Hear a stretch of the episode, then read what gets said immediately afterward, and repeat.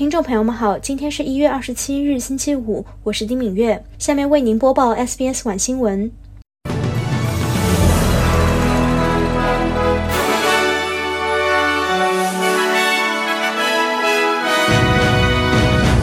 新州司机将可用碳信用抵消排放。澳洲或将加大对乌克兰援助支持。美国特种部队击毙 IS 高级领导人。误导其订阅者的网红已被监督。新南威尔士州的司机们在支付注册费时，可以选择购买碳信用单位来抵消他们的汽车每年的排放量。平均每辆车每年生产约二点四吨的排放，但财政部长基恩表示，现在可以通过购买澳大利亚碳信用单位来抵消这些排放，每个单位起价八十澳元，通过澳大利亚各地的减排项目产生。他说，新南威尔士州是第一个提供这种选择的州，作为其清洁能源路线图的一部分。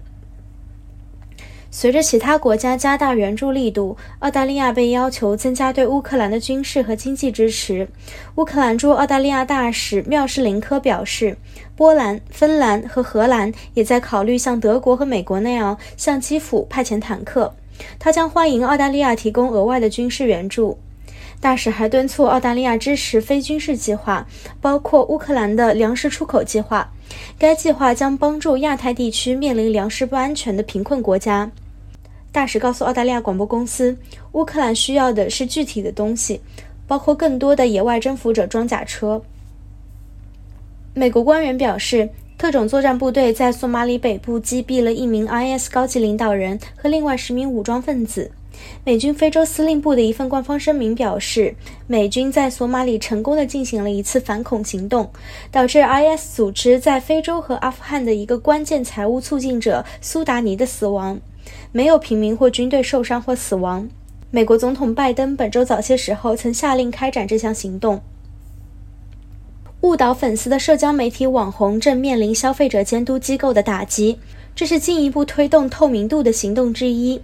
在向澳大利亚竞争和消费者委员会提供了一百五十多条线索后，一百多名网红被确定为调查对象。该监督机构要求人们找出任何没有披露其帖子包含付费广告的网红。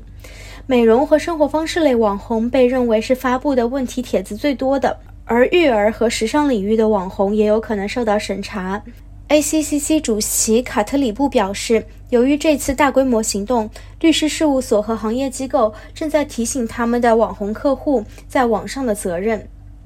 下面我们来关注全国各主要城市的天气情况。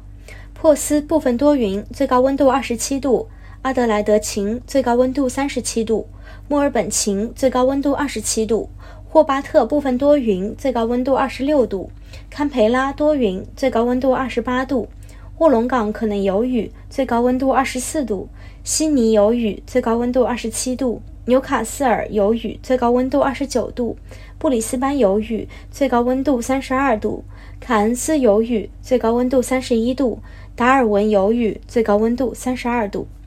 以上就是今天的 SBS 晚新闻。想要收听更多内容，可以下载 SBS 电台应用程序或登录我们的主页 sbs 点 com 点 au 前斜杠 Chinese。